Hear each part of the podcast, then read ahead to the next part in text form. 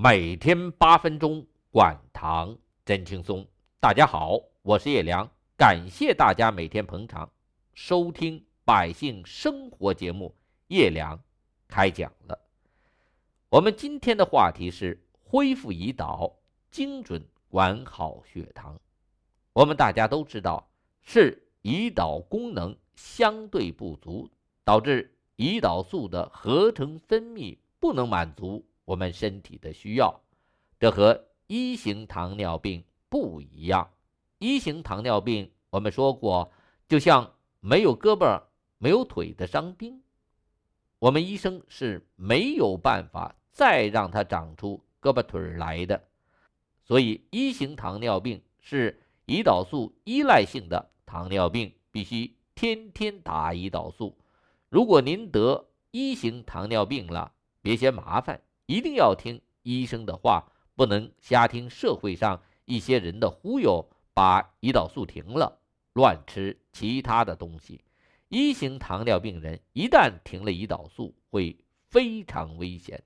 但只要按照医生的嘱咐打着胰岛素，这一型糖尿病的病人还是可以长寿的。但二型糖尿病就不一样了，是。胰岛细胞的功能相对不足，这就像一个医生看病的时候，走进来的病人有胳膊有腿，就是胳膊腿细一点，肌肉没有太大的力气。这个时候，医生有两个选择：一个是给他吃大力丸，让他的肌肉临时加大力量，好能马上感觉有气力；还有一个就是缓补他的身体。让他不断提高身体素质，肌肉通过营养和锻炼，慢慢的恢复正常。如果您是病人，您会选择哪个方案呢？如果让我选，我选择后一个方案。虽然这个方案见效的时间可能长一点，效果不会立竿见影，但安全也持久。前一个方案让你马上感觉，哎。这还真有效，说有力气，这劲儿就来了。但这个方案的坏处可能会消耗干净您肌肉的最后能量，让肌肉彻底失去动力。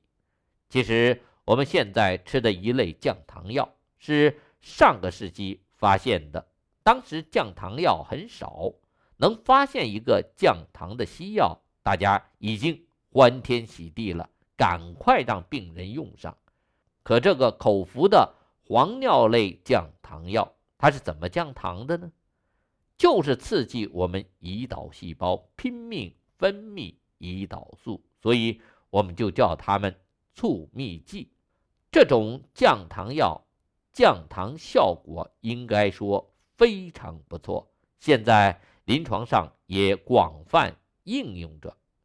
就是有几个问题：第一，它容易引发低血糖，特别是老年人，如果不知道自己有了低血糖，是很危险的，容易引发昏迷或者一过性偏瘫，甚至死亡。第二，它因为是无论您血糖高低，只要您吃上它，它就拼命让胰岛细胞工作，分泌胰岛素，所以它有点儿鞭打。病牛的意思，我们知道，如果您的牛病了，您还要耕地怎么办？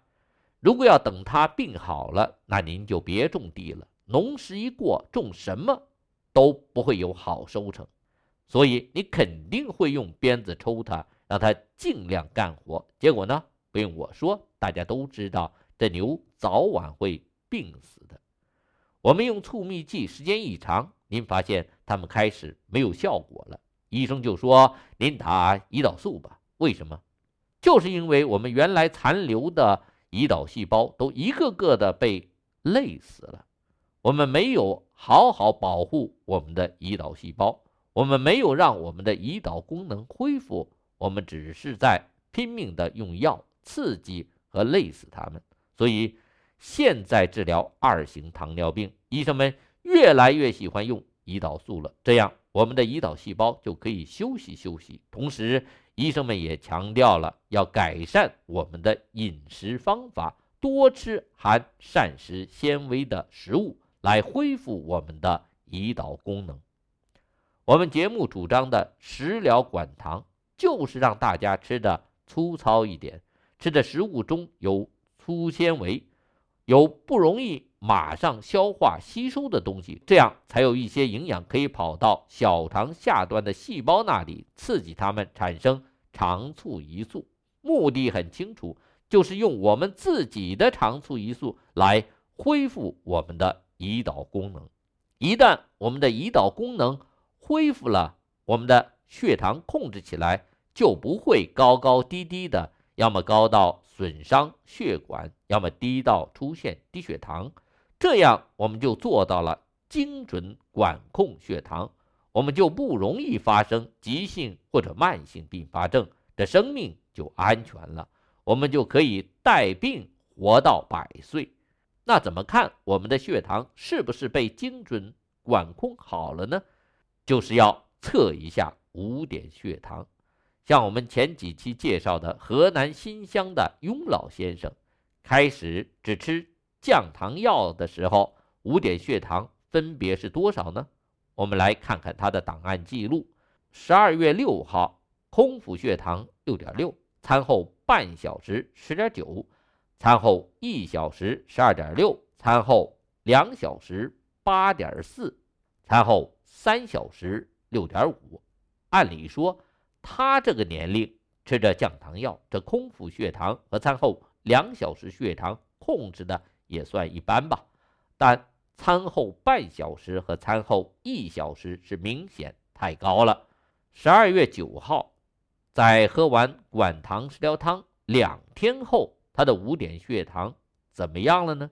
空腹七点三，餐后半小时七点五，餐后一小时七点八，餐后两小时六点二，餐后三小时六点四。大家看。